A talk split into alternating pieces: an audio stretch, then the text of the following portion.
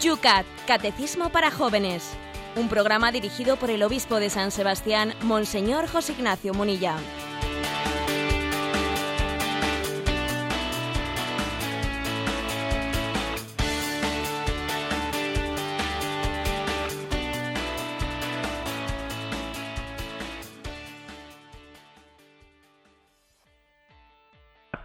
Estamos una mañana más en este espacio de radio que Radio María te trae de lunes a viernes aquí en tu radio favorita.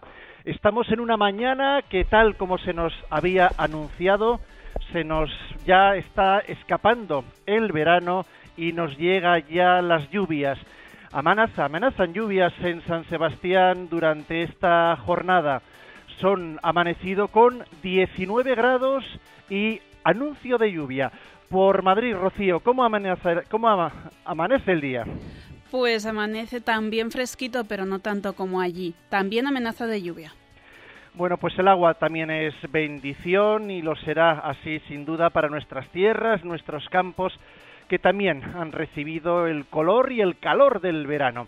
Empezamos con buen ánimo, nuestro último día de la semana del Yucat, pero siguen, siguen las noticias preocupantes que nos llegan por todas partes del mundo y las esperanzadoras testimonios como la carta que escuchábamos ahora mismo en el informativo de Radio María que el Papa ha dirigido a ese G20 reunido en torno a Putin en Rusia, en San Petersburgo. José Ignacio, buenos días. Buenos días. Pues sí, el Santo Padre está desarrollando a la cabeza de la Iglesia Católica toda esa potencialidad también diplomática y fijaros bien que en situaciones como esta se entiende también pues el beneficio espiritual que le resulta que puede resultar para la Iglesia Católica el administrar bien ese estatus internacional del Estado Vaticano. A veces se, se critica, ¿no? Incluso dentro de la propia Iglesia Católica, pero ¿qué sentido tiene que la Iglesia Católica tenga un Estado? Eh, pues mire usted, gracias a que tiene ese Estado, la Iglesia puede ha podido convocar a todos los embajadores de todas las naciones del mundo y el Papa les ha transmitido un mensaje concreto para que eh, para que lo hagan llegar. Y gracias a que el, a que tiene ese estatus la, la, Santa Sede pues puede hacer llegar eh, su mensaje al G20 etcétera. Es decir creo que eh, Dios ha, Dios ha querido que también la autoridad moral de la Iglesia pueda tener determinados pues púlpitos púlpitos para poder hacer presente la, la palabra de Cristo no y, y benditos a Dios que, en, los avatares de la historia pues ha querido que la iglesia tenga también no pues una presencia una voz internacional un peso grande no en esta bueno pues en este mm, digamos escaparate del mundo que es eh, el encuentro internacional como es la ONU como es el, el G20 no hay una voz moral una voz que en nombre de Dios proclama la paz ¿eh? y el Señor predicó el sermón de la montaña en aquel monte y también la Iglesia continúa predicando el sermón de la montaña, el sermón de la paz, eh, allí donde se le permite pues una presencia en nombre del Señor. Con esa esperanza, sin olvidarnos lo que ayer también comentábamos en esa oración y ayuno al cual el Papa para la jornada de mañana nos ha invitado a unirnos todos, bueno, pues vamos a comenzar un día más este espacio de radio que se llama El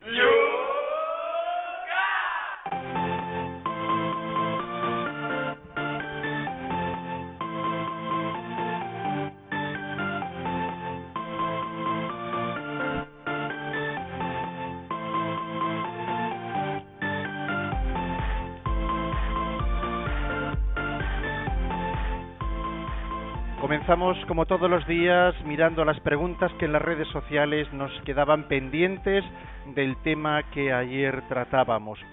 Por ejemplo, Nelly nos dice, qué cierto, cuánto hace un plan ordenado, eh, cuánto cuesta hacer un plan ordenado de vida, pero unas veces empiezas, qué sosiego tan grande, y poco a poco te encuentras con que estas estás en presencia de Dios constantemente, ofreciendo tus trabajos, mortificaciones y paradójicamente entonces ya nada resulta complicado ni requiere tanto esfuerzo, dice Nelly. Bueno, yo creo que estas palabras de Nelly las hemos seleccionado porque es verdad que manifiesta una cosa, ¿eh?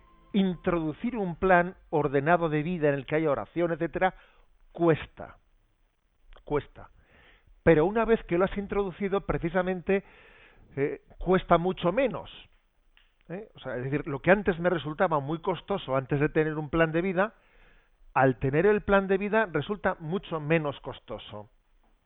¿eh? O sea, que merece la pena por apostar por un plan de vida. Yo creo que en alguna ocasión he contado una anécdota y es que pues siendo unos ah, éramos alumnos en bachillerato y se nos ofreció a algunos amigos algunos compañeros pues el poder tener una dirección espiritual con el sacerdote no pues éramos unos, unos pocos pero el caso es que fuimos el sábado por la mañana y después de haber tenido el, encuentro con el sacerdote personalmente comentábamos entre nosotros, ¿no? ¿A ti qué, qué tal te ha ido? ¿Qué tal te ha ido en el encuentro con el, con el director espiritual? Y cada uno comentaba sus impresiones, ¿no? Y uno de los compañeros, no me olvidaré nunca, dice, a mí me ha dado aquí un papel con unos puntos principales, ¿no? Para tener un plan de vida. Y el primer punto dice, no perderé este papel. bueno, tenía su gracia la cosa. El primer punto del plan de vida era no perder el plan de vida, ¿no? El papel del plan de vida. Bueno, ¿qué quiero decir con esto?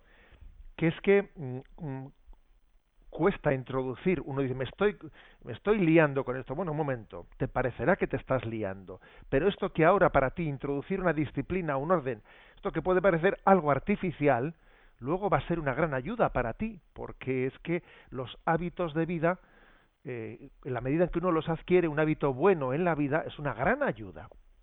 Desde Barcelona, Manuel nos dice, para mí la oración es el único momento en el que encuentro paz y en el que disfruto. Mi matrimonio va mal, mi mujer me reprocha todo, incluso que me vaya a rezar. En medio de esta pequeña o gran tortura, la oración se ha convertido para mí en mi refugio, pero por otra parte tengo miedo de estar huyendo del problema que tengo en casa. ¿Cómo lo ve usted? pregunta Manuel.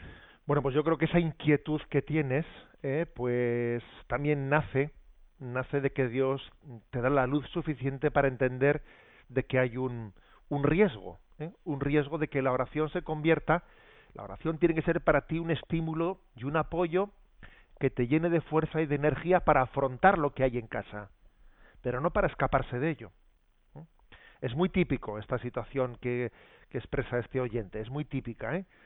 Em, el demonio que no para quieto, y el demonio que siempre está intentando pues, eh, eh, pues dinamitar la vocación de Dios en nuestra vida, es capaz de permitir, entre comillas, ¿no? que uno se meta en una, ¿eh? en una en un grupo de oración eh, largo y continuo con tal de que con tal de que eh, no se afronte el problema de casa que es que yo me estoy desenamorando de mi mujer, me estoy alejando de ella, vale, con tal de que no abordes eso, el demonio te puede permitir que, que te apuntes a, a cinco horas seguidas de oración. Por lo tanto, al demonio le dará más rabia, le dará más rabia que uno, mira, aunque haga en vez de tres horas de adoración, que haga pues la mitad, ¿eh?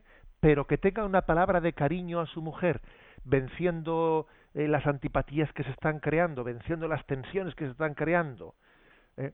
Es decir, ojo con la espiritualidad que se desencarna. ¿Qué quiero decir esto de que se desencarna? Pues quiero decir que en el matrimonio el, el amor entre el esposo y la esposa es un sacramento del amor de Cristo. Por lo tanto, si uno tiene un amor a Cristo, pero desencarnado del amor a su esposa, ahí se está fracturando algo, se está habiendo ahí una, una división interior que no es que no viene de Dios. ¿eh? Por lo tanto, eh, hay que estar ojo a visor, hay que estar atento, a hacerle cara a esto y que la oración no sea una huida, sino todo lo contrario, que me esté llenando de fuerza y de energía para afrontar, ¿no? Para volver a enamorar nuestro corazón en una situación difícil que pueda ocurrir en el seno de la familia. Ahora desde Madrid, Jorge dice, según escuchaba el programa, me planteaba lo siguiente. Mi padre tiene Parkinson, con un deterioro motor y cognitivo severo. Yo hace tiempo que dejé de rezar porque se cure. Ahora pido porque se sienta querido por Dios y por su familia, que esté en gracia de Dios. Pido por mi madre, porque porque la sepamos apoyar y para que Dios la consuele, pero ya no espero el milagro de su curación. ¿Debería de conservar ese pedir el milagro de la sanación? ¿Esto es falta de fe por mi parte? pregunta Jorge. Vamos a ver, eh, yo creo que no. Eh, porque también en la oración de petición que dirigimos a Dios también está inspirada por el, por el Espíritu Santo. ¿eh? A ver, no siempre recibimos la inspiración de pedir un, un don de una curación milagrosa. Puede ser que el Señor nos dé esa inspiración o que no nos la dé y además también a veces hay que distinguir entre lo que es inspiración de Dios y lo que es y lo que es mi angustia ¿eh? que no es lo mismo ¿eh? pero creo que Jorge bueno en un primer momento pidió una curación luego él ha entendido ha discernido que la voluntad de Dios pasa ¿eh? porque esa enfermedad pues pues sea también el camino de encuentro con Dios que tenga ¿eh? pues que tenga ese ser querido y por lo tanto está pidiendo otras cosas que son esenciales, que se prepare bien para el encuentro de Dios, que la familia viva este momento como, como una ocasión de unirse, de unirse en la fe. Eh, yo creo que está siendo inspirado por Dios cuando canaliza de esta manera eh, la oración. Nos vamos a Cádiz, allí tenemos a Jesús Miguel que dice, ¿no le parece a usted que existe una cierta relación entre la mala memoria en nuestra vida, no me refiero al sentido físico, claro, y el abandono de la oración. Pues sí, sin duda, ¿eh? sin duda. Además esto me recuerda una cosa que, que leí de unos ejercicios espirituales que nuestro actual Papa Francisco, el entonces Cardenal Bergoglio, pues dio unos ejercicios espirituales a la Conferencia Episcopal Española y habló mucho él de la memoria. ¿Eh? Y, él decía que la acción de gracias la adoración, la alabanza, fundan nuestra memoria en la misericordia de Dios. Es que, claro, eh, cuando uno mm, hace oración de acción de gracias, está fundando su memoria. A ver, recuerda de dónde vienes y que tienes que ser agradecido. Es que el que no recuerda de dónde viene, eh, pues no, no hace oración y, al, y viceversa, el que no hace oración no termina no recordando de dónde viene, o sea, que es hijo de la misericordia y que tiene que ser eh, mm, agradecido. Dicho de otra manera, la oración es como la atención en su forma más pura. Es la atención en la forma más pura. Estar atento a los dones de Dios, estar atento a su gracia para alabar a Dios, para bendecirle, para darle gracias, para pedirle. ¿eh? La oración es la atención en su forma más pura. Por lo tanto, ser un desmemoriado en el sentido moral de la palabra, eh, pues claro que es muy incompatible, es enemigo de la oración. En este caso, José es un colega, un sacerdote de Valencia, nos escribe. Creo que en este programa lo escuchamos bastantes curas y me atrevo a preguntar a título particular, pero también imaginando lo que nos pasa a la mayoría, lo siguiente. ¿Cómo llegar a un equilibrio entre la acción y la contemplación? Bueno, pues es, verdad y también esto sin duda alguna, ¿no? Le ocurre a la vida del obispo, del sacerdote, de, de todos, ¿no? Aquellos que estamos llamados a ejercer un ministerio al servicio del Señor sin dejar de ser testigos de la oración, hombres de oración, sin dejar de serlo. ¿eh? Eh, aquella reprensión del Señor a Marta, Marta, Marta, andas inquieta y muy ocupada y afanada, pues es, tiene toda la actualidad de hoy en día, ¿no? Vamos a ver, yo diría que mm, hay que defender, ¿no? Con uñas y dientes el tiempo de oración, porque eso es defender a nuestras ovejas. ¿Mm? No, no se trata de optar entre, a ver, la atención a las ovejas o la oración. No, no, perdón. Defender nuestro tiempo de oración es defender a nuestras ovejas. Es como cuando un médico reserva un tiempo en su vida para actualizarse. Y un médico dice, a ver, es que necesito actualizarme. Es importantísimo para que un médico esté enterándose de cómo va el tratamiento de esta enfermedad y qué tipo de avances hay. Cuando un médico dedica un tiempo a eso, ¿está restando tiempo a sus pacientes? No, está restando, no, está invirtiendo tiempo para sus pacientes. Bueno, algo así pasa, ¿no? Por poner un ejemplo, algo así pasa en la vida del sacerdote, ¿no? hay que defender con uñas y dientes. ¿eh?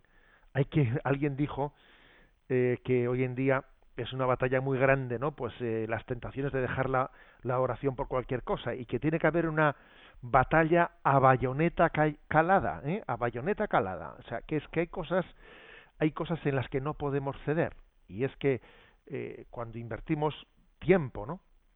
Tiempo en la oración es el tiempo que mejor estamos dedicando a nuestros fieles. Por lo tanto, no, no oponer nunca acción y contemplación, no oponerlo nunca. Y sé que estamos llenos de tentaciones, no de caer en esa, en esa, mm, podríamos decir, en ese falso sueño, ¿eh? en ese espejismo quería decir, que no más sería la palabra, en ese espejismo de tener que elegir, ¿no? Pero no caigamos en ese espejismo, ¿no? sino que integremos ambas cosas y pidamos la gracia ¿no? de vivir en presencia de Dios. Mira qué cosa más curiosa nos escribe César. La oración nos acerca a Dios, nos sitúa en su presencia y nos santifica. Es lógico que el demonio combata este gran tesoro de gracias de Dios y nos distraiga, desanime, confunda, así que se alía con nuestra imaginación, la loca de la casa, con nuestro cuerpo, el pesado de casa, o cualquier persona o cosa externa que nos impida la oración, los de fuera de la casa. Bueno, pues está graciosa esa descripción que hace Funes entre la loca de la casa, el pesado de la casa o los de fuera de la casa. Pero sí, sí es cierto, ¿eh? sí es cierto que, que el demonio tiene, por cierto, me llama la atención nuestro Papa actual, Papa Francisco, con qué asiduidad y con qué naturalidad habla del demonio y de su acción entre nosotros. Creo que esta es una de las características de este pontificado, ¿eh?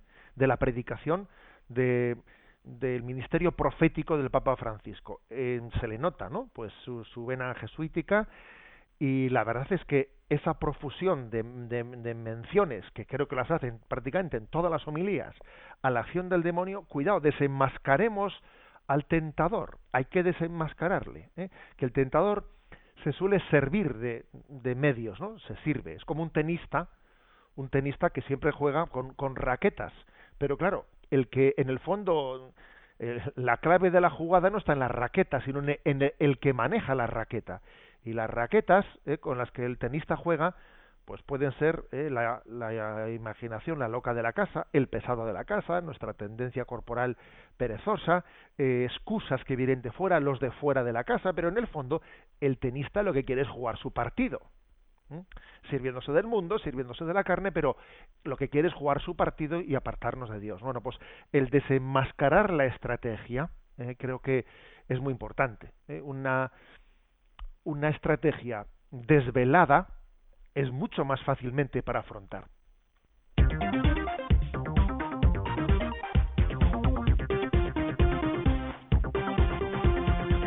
Son las 8 y 18 minutos, 7 y 18 en las Islas Canarias. Afrontamos el primer punto del día de hoy del Yucat, es el 506 están muy de moda y cada vez más los famosos monólogos. Bueno, pues pregunta este 506, ¿no es la oración una especie de monólogo? Precisamente lo característico de la oración es que pasa del yo al tú, del ensimismamiento a la apertura radical. Quien ora realmente puede experimentar que Dios habla y que frecuentemente habla de forma diferente a lo que nosotros deseamos y esperamos.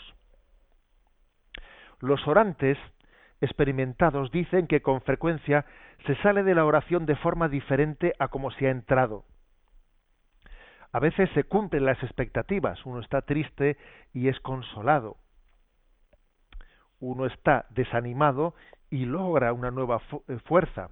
Pero también puede suceder que uno quiera olvidar las dificultades y se encuentre con una inquietud aún mayor, que uno quiera que le dejen tranquilo y reciba una misión.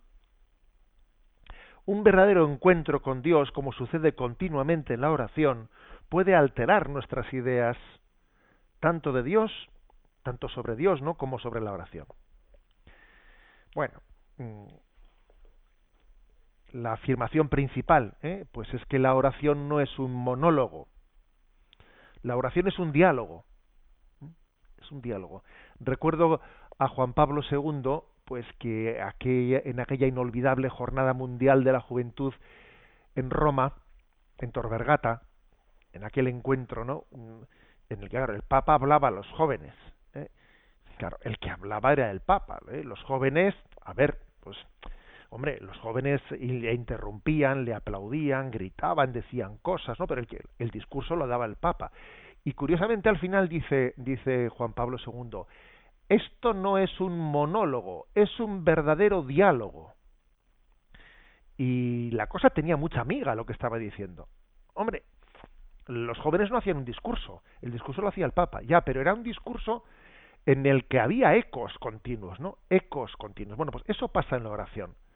Nosotros estamos hablando a Dios, pero desde luego Dios eh, está continuamente mandándonos ecos, ¿eh? ecos de, de, nuestra palabra. Nos está dirigiendo un mensaje hasta el punto de que podemos decir que la oración es un, un verdadero diálogo. ¿eh? Y las formas que tiene el Señor, pues para, para responder, pues son, son diversas, son diversas, pero una importante que aquí nos plantea eh, nos plantea este punto del Yucat es que nos hace salir del ensimismamiento, de que uno está encerrado en sus cosas. ¿eh?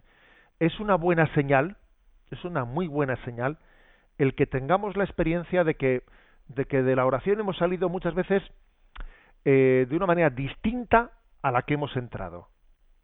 Más todavía. Es una buena es una buena una buena señal, un buen signo de que vamos por el buen camino cuando nos damos cuenta de que el encuentro con Dios es imprevisible, es imprevisible, o sea, cuando no utilizamos a Dios ¿eh? para que me reafirme en lo mío, que Dios a veces me reafirma, pero otras veces me contradice. El sentirse contradecido es una buena señal de que yo la oración eh, la, la, utilizo no para mí, eh, sino que es que me ponga realmente delante de Dios y me, y me dejo cuestionar, me dejo que me interpele. ¿Mm? Esto creo que aquí el Yucat dice, es que a veces, a veces uno pues mm, recibe en la oración pues está mm, recibiendo el sello del consuelo. Me siento desanimado y me ha dado esperanza, ¿no? Me siento triste y me he sentido consolado. Y es un sueño de, un sueño, perdón, un sello de consolación. Pero ojo, que es que a veces también uno ve en la oración que se le pone todo patas arriba. ¿eh? Se le pone todo patas.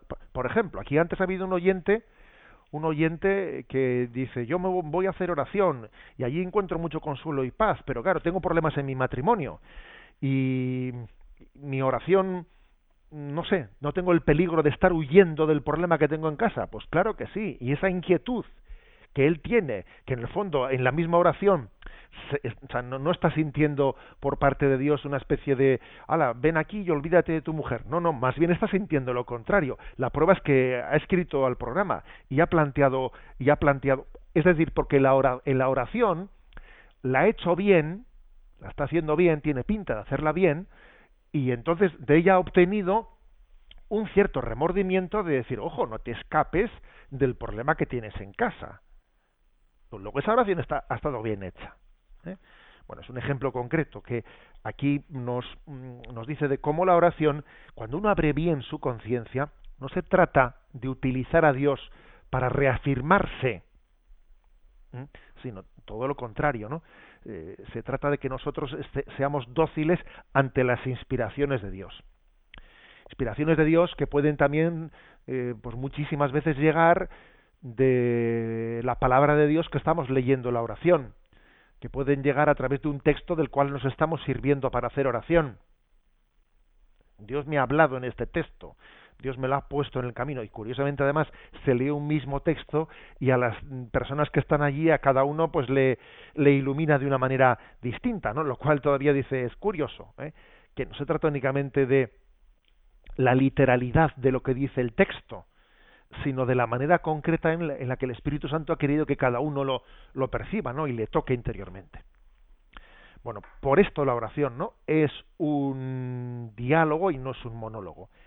Algunos textos que aquí nos, eh, se, nos ofrece el Yucat para complementar. Uno de Carlo Carreto, escritor italiano, místico, pues que ha escrito muchos libros preciosos, todos ellos sobre, sobre el tema de la oración, Carlo Carreto, dice, orar es más escuchar que hablar.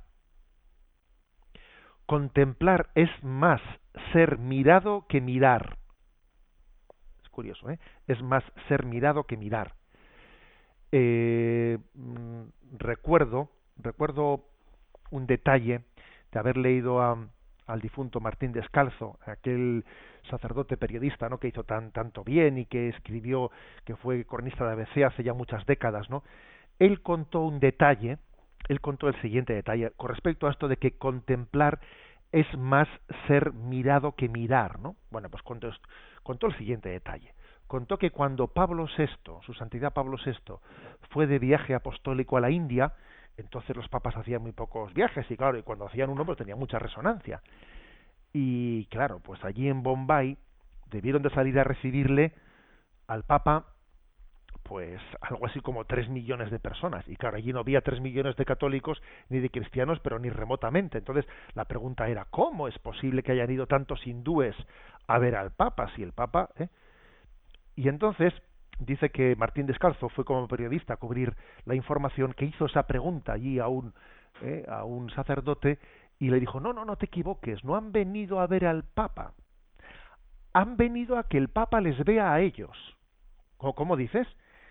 Bueno, pues, pues decía, mira, en la mentalidad oriental, en la mentalidad oriental, allí donde hay un hombre santo, donde hay un hombre santo, de su mirada, de su mirada sale eh, brota de alguna manera no pues eh, una una especie de gracia.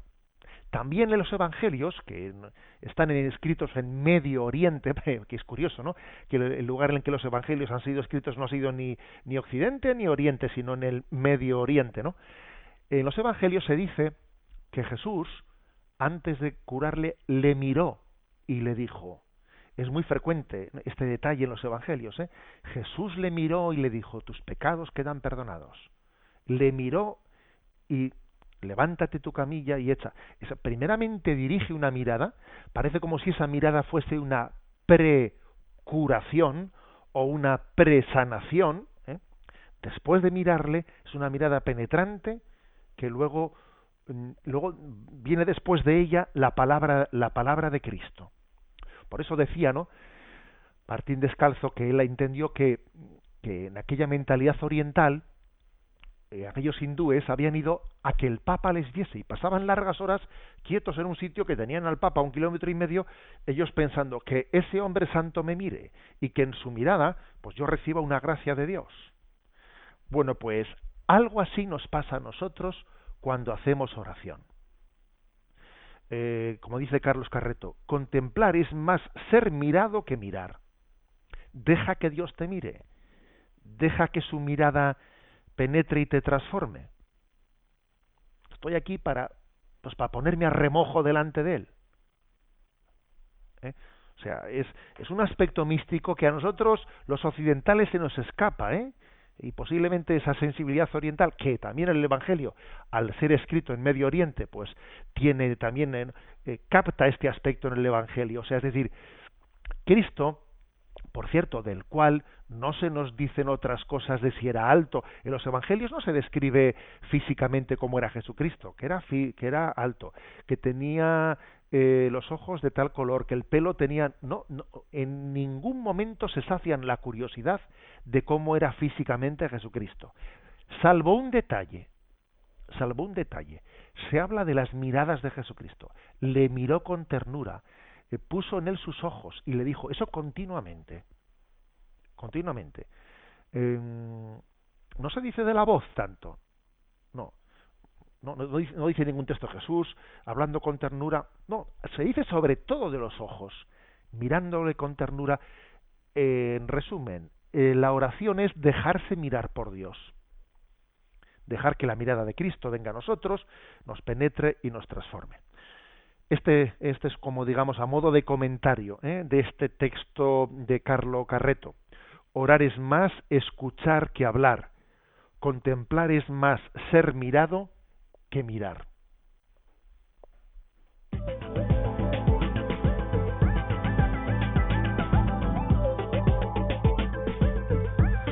Son las 8 y 30 minutos, 7 y 30 minutos en las Islas Canarias. Tiempo para vuestra participación. Recordamos, para los nuevos oyentes que diariamente se sumen a esta emisión, los canales a través de los cuales os invitamos a que formuléis vuestras preguntas. A través de Twitter no tenéis más que citar a arroba obispo munilla. En Facebook, entrando en la página de este programa, Yucat Radio María. Podéis enviar un correo electrónico a yucat@radiomaria.es y también atendemos, como en todos los programas de Radio María, el teléfono. Para participar en directo, 91 153 8550. 91 153 8550. También José Ignacio, eh, hoy voy a pedirle que sea él quien nos introduzca un poco en el tema musical. El tema musical lo compartimos hoy, lo vamos a compartir hoy, eh, de hecho lo acabamos ya de subir en un pequeño vídeo que le pedimos pues al obispo que nos lo presente. Me, he servido de él, de este vídeo, mm, pues para que hacer el comentario diario en las redes sociales. ¿no? Es un, a, modo de un mimo, eh, se está representando en él la imagen del Dios creador que nos ha, nos ha amado personalmente en la creación, nos ha llenado de cualidades y en ese momento comienza un drama, el drama que nos escapamos de la mano de Dios y comienza una serie de tentaciones. La primera tentación es la del falso amor, la del amor humano cuando está herido, ¿eh? herido por el pecado original y el amor humano se, se pretende convertir en posesivo. El amor humano que si no está encarnado en el amor de Dios es destructivo. Queremos poseer a la mujer, queremos poseer. Después viene el segundo enemigo que es el de la avaricia, del materialismo. En ese mismo, en ese teatro se sigue avanzando y, y viene el enemigo del vicio, del alcohol, de las drogas. Después viene el, enemigo del culto al cuerpo, de la vanidad, que también resulta autodestructiva. Y el protagonista de este vídeo eh, cae en la enfermedad de, de, la bulimia, de la anorexia, y llega a la, a la desesperación. Y entonces aparece la muerte, invitando al suicidio, invitando a decir nada tiene sentido, lo mejor es que desaparezcas de esta vida y se representa en ese vídeo de una manera preciosa, se presenta la lucha, la lucha de ese Jesucristo, nuestro creador y redentor, que quiere rescatarnos a pesar de que hay tantos enemigos que han querido arrebatarnos de su mano. Y el buen pastor dice, nadie me arrebatará mis ovejas de mi mano. Hay una lucha para que seamos rescatados, ¿no?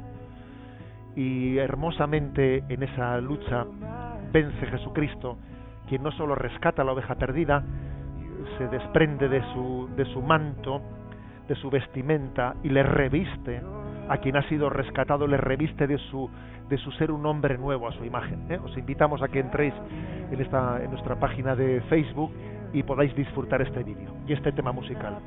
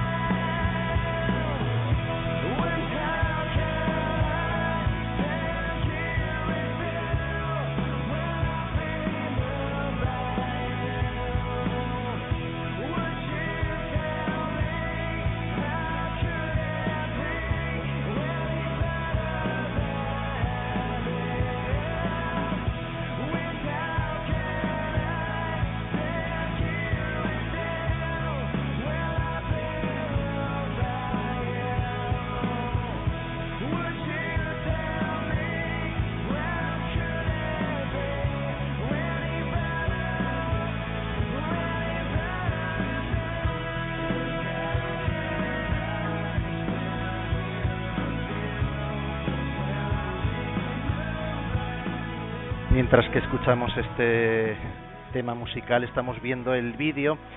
Es realmente precioso, una auténtica catequesis en mimo que no hace falta tener, eh, no hace falta ser usuario de la red social de Facebook, simplemente quienes tengan acceso a Internet en un buscador no tienen más que poner Youcat, Youcat, Radio María, Yucat Radio María, y les lleva a nuestra página.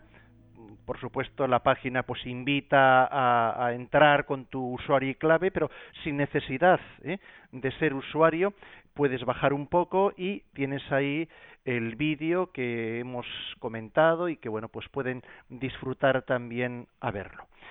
Vamos a atender algunas de las preguntas que hemos visto que iban llegando mientras que compartíamos pues la belleza o catequesis, digamos así, de ese combate diario que se da en la juventud, en los mayores, en, todos nosotros.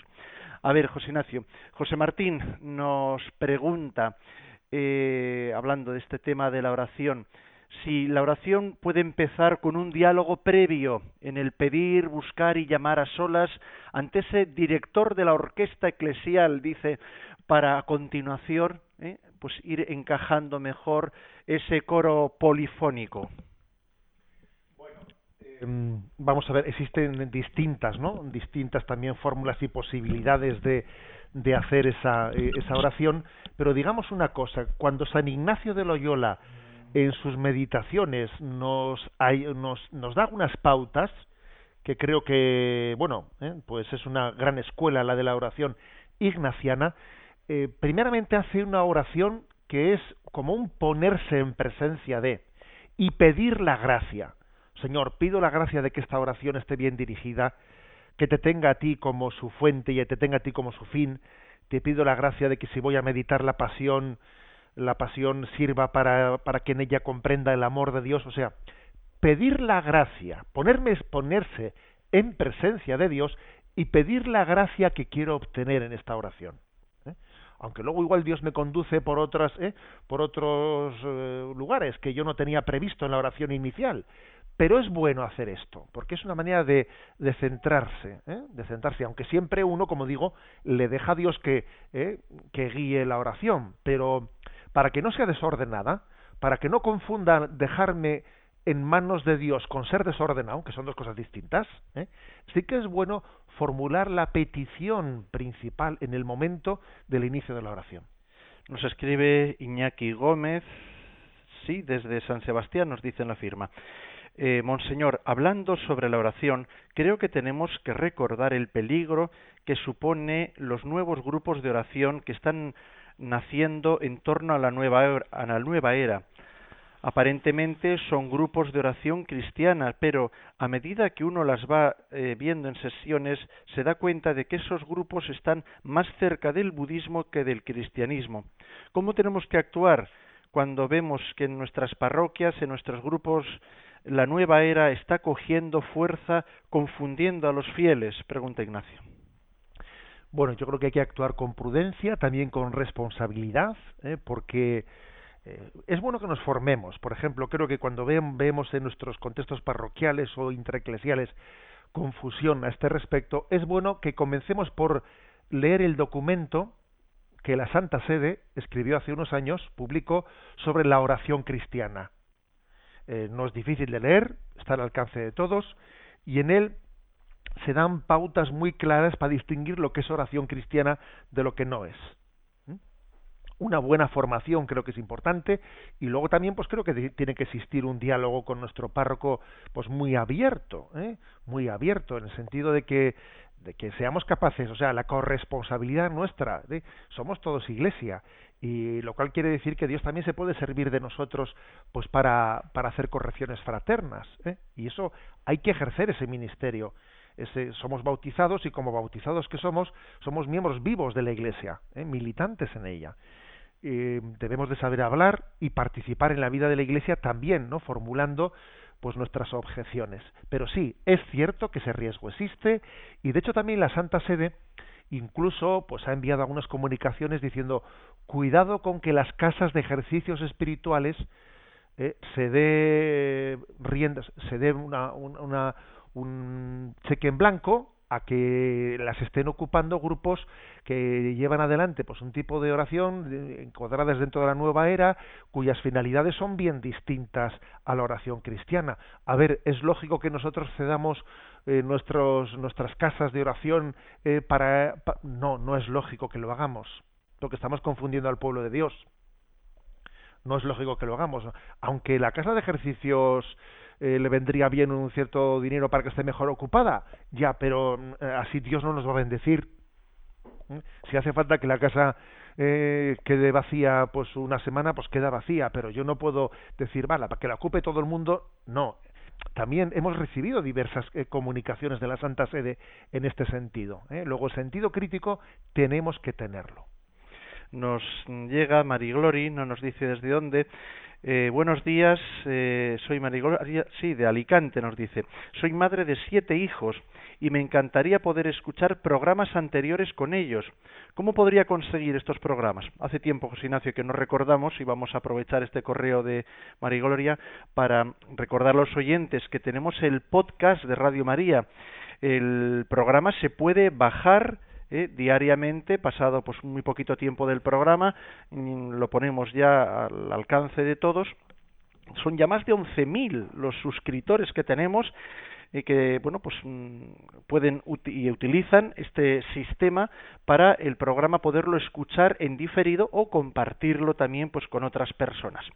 Simplemente en un buscador ponemos el podcast de Radio María y bueno se va a través de la página de Radio María www.radiomaria.es pero también el buscador directamente nos lleva al mismo. Uno es gratuito se da de alta en el mismo se identifica y puede ya haciéndose usuario del mismo hacerlo. Por supuesto que quienes tengan dificultad pues para eh, moverse por internet bueno, pues pueden preguntarlo eh, y pedirlo, solicitar los discos al servicio de Radio María, como todos los demás programas, por supuesto. Vamos, y además, si me permites, Esteban, y además también, además que hay Radio María está haciendo un gran servicio porque se puede acceder no solo a estos programas del, del Yucat, ¿eh? sino que también si sigue pudiendo acceder a los programas que quedaron grabados anteriormente de la explicación del Catecismo Mayor de la Iglesia Católica. ¿eh? O sea que también, digamos, eso está accesible. Hoy en día las tecnologías nos permiten no tener una, ¿eh? un fácil acceso.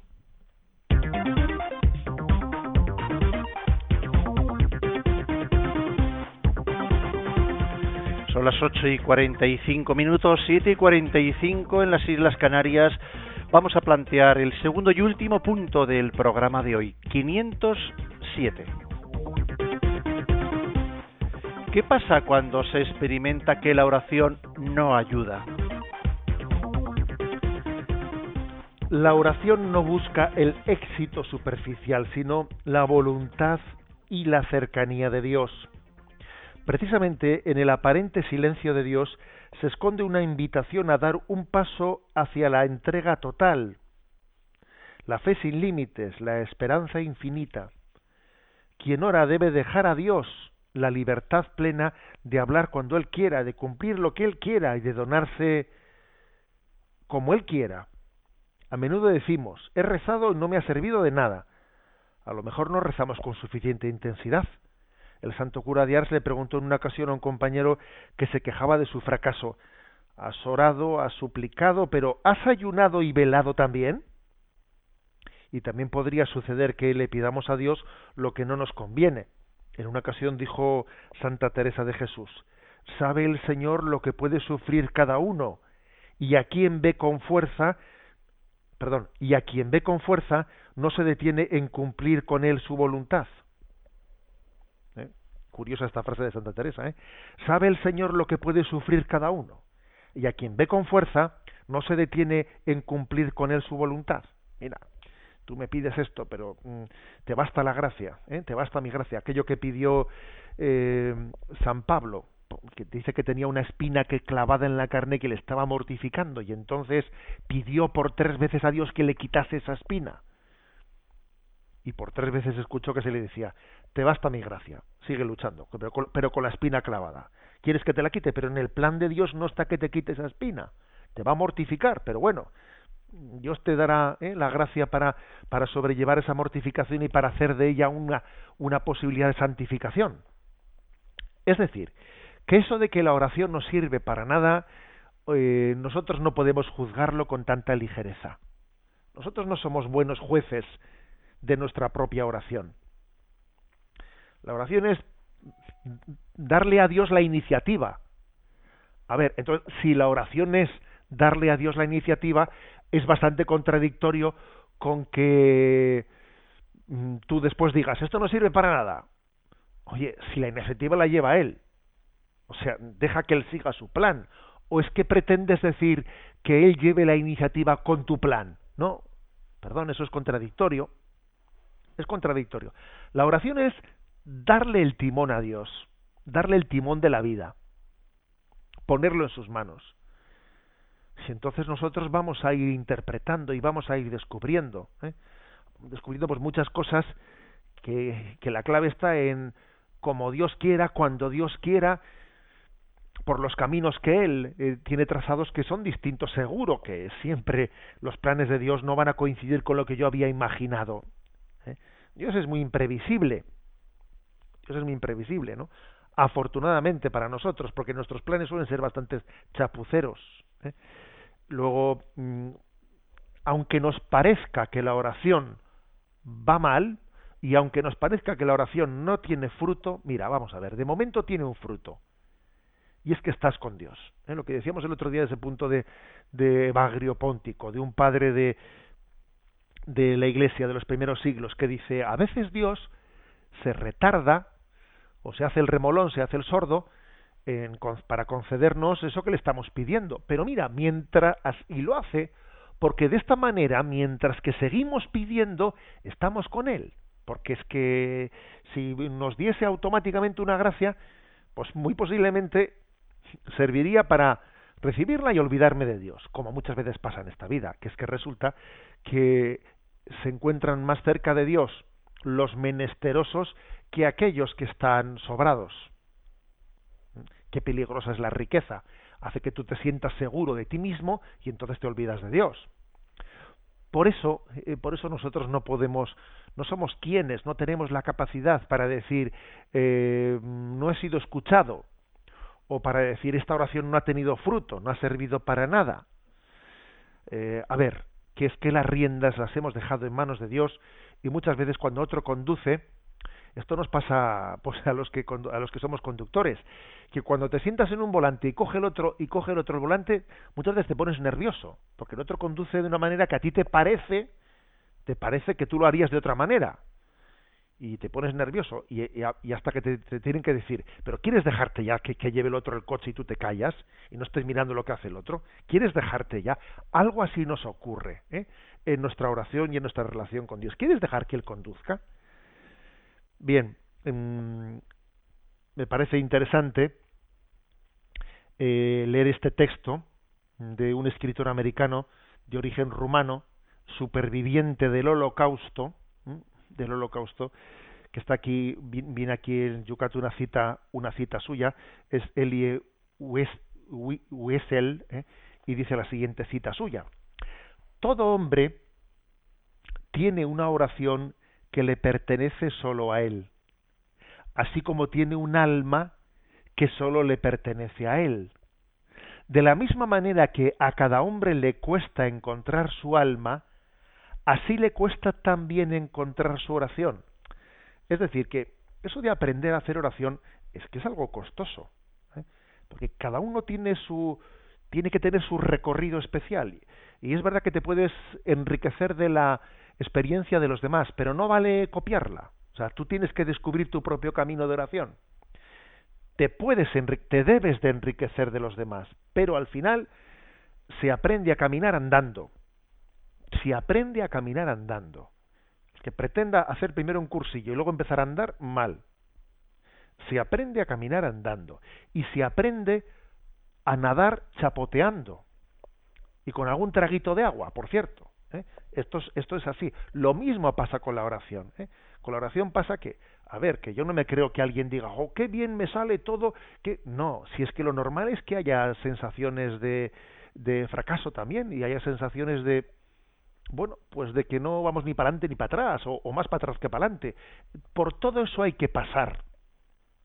Por todo eso hay que pasar y en la perseverancia, en medio de las dificultades, Dios da el don de ser un alma, un alma de oración.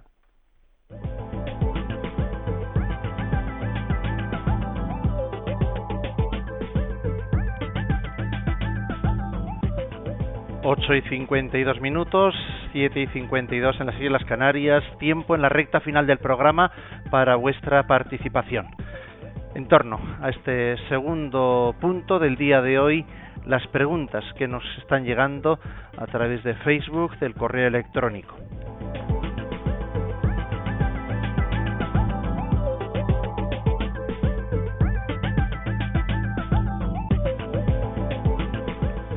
Por ejemplo, José Ignacio Tere nos dice, Monseñor, ¿está bien decir mm, Dios mío, es decir, Padre, Hijo y Espíritu Santo?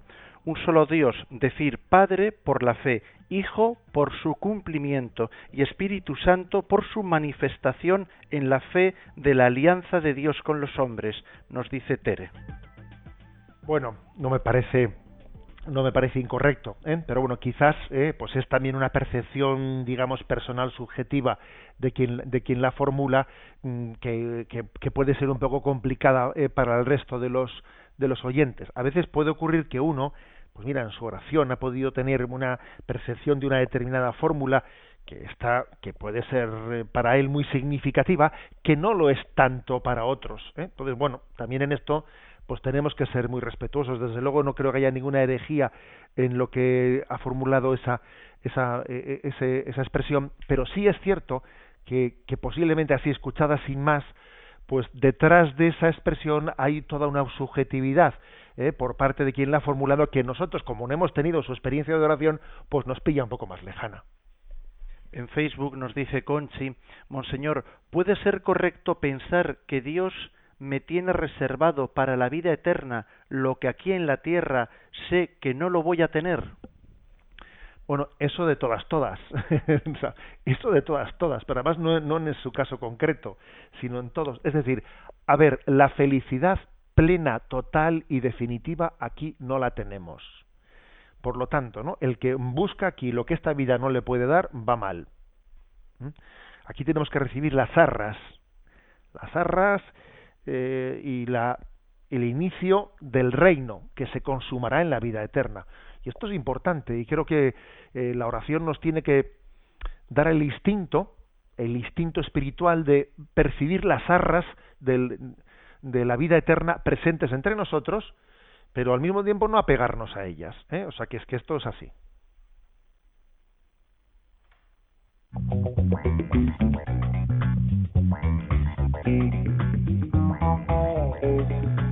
Sintonía nos anuncia los puntos que el lunes que viene ya eh, trataremos aquí en este espacio a esta misma hora donde os esperamos. El punto 508. ¿Qué ocurre cuando no se siente nada en la oración o cuando incluso se experimenta una aversión a la oración? 509. ¿No es la oración una huida de la realidad? 510. ¿Es posible orar siempre? 508, 509 y 510. Y concluimos recibiendo la bendición de Dios. La bendición de Dios Todopoderoso, Padre, Hijo y Espíritu Santo descienda sobre vosotros. Alabado sea Jesucristo.